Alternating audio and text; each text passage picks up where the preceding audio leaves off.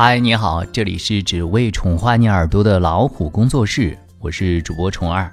今天要和大家分享到的亲子教育话题是：孩子，你有权不和任何人交朋友。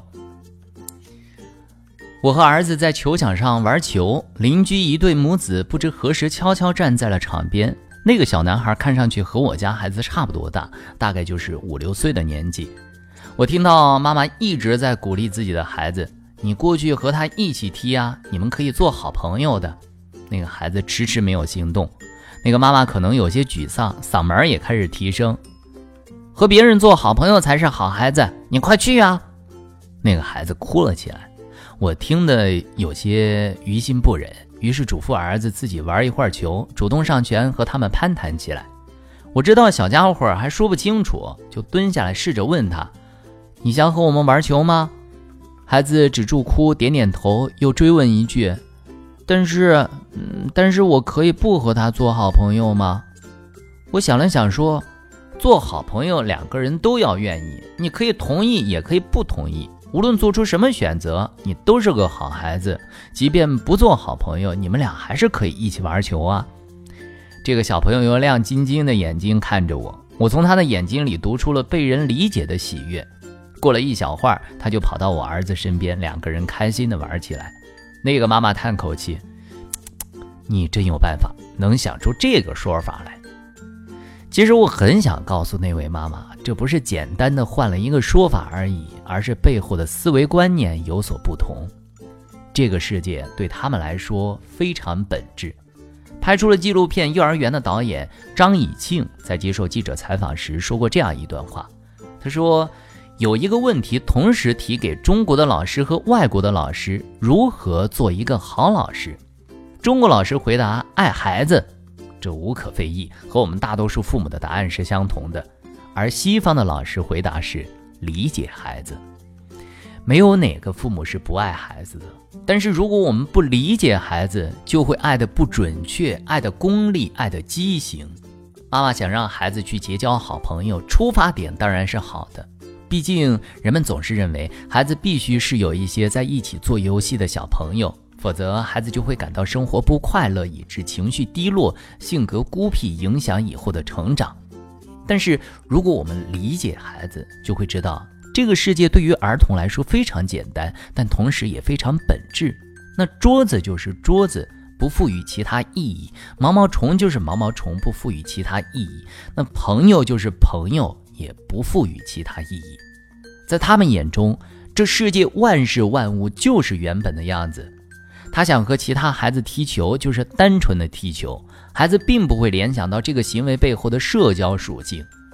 而成人就不同了，桌子是红木的，价格不菲的；毛毛虫是害虫，看上去有些恶心。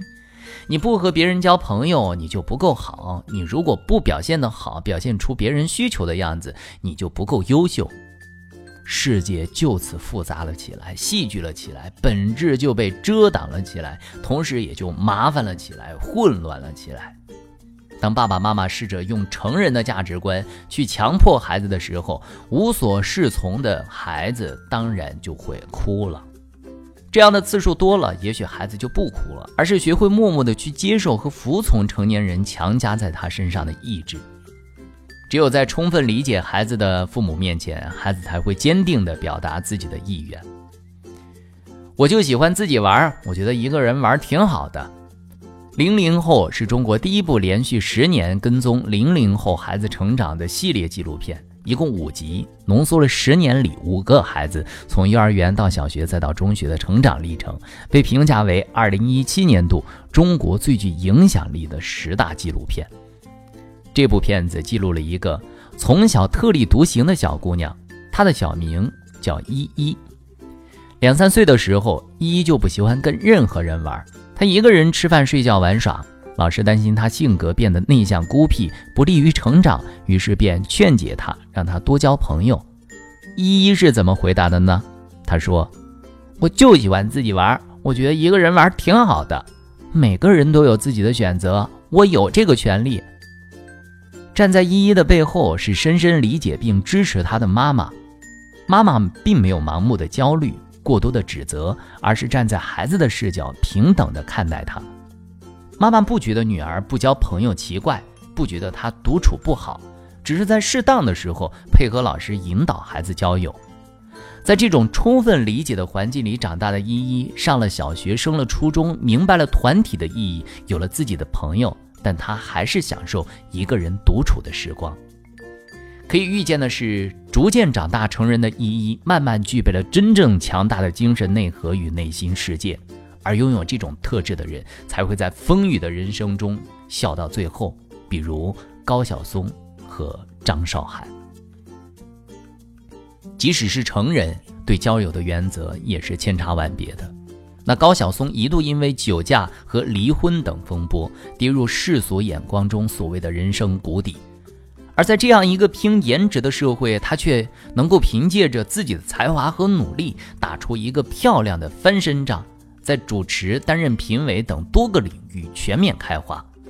就是这样一个高晓松，在小说中回答一个现场观众提问时，却坦言：“我不需要更多的朋友，我已经快五十岁了，到了我这个年纪，更懂得给人生做减法的重要性。”比高晓松年纪小一些，但是人生经历同样坎坷的张韶涵，也在吐槽大会中直言：“不是我朋友少，是我对朋友的定义不一样。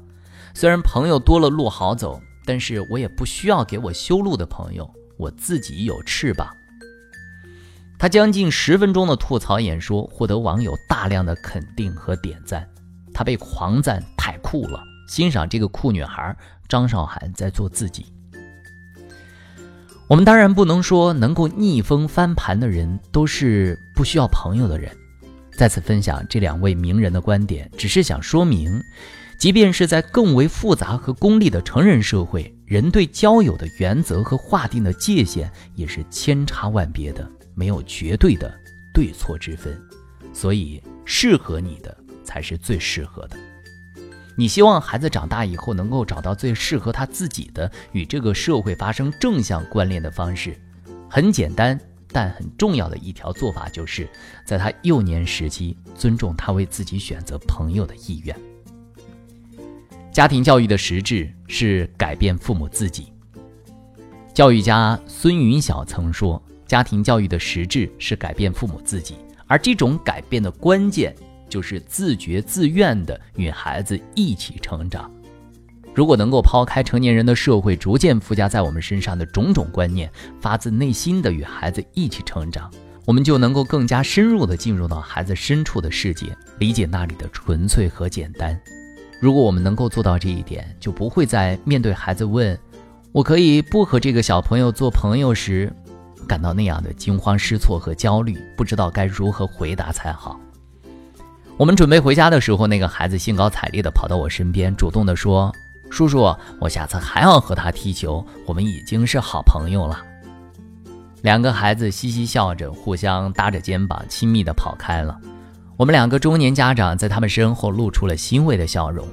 你看，只要我们充分理解和尊重孩子，五六岁的小朋友也能够依靠自己的力量走过心理的彼岸，走过认知的彼岸。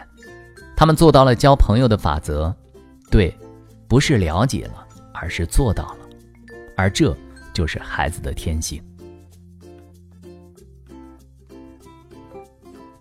好了，今天的分享就到这里，欢迎订阅微信公众号“老虎小助手”，进入右下角会员中心，收听本专辑完整音频，获取超过一万个中英文有声资源。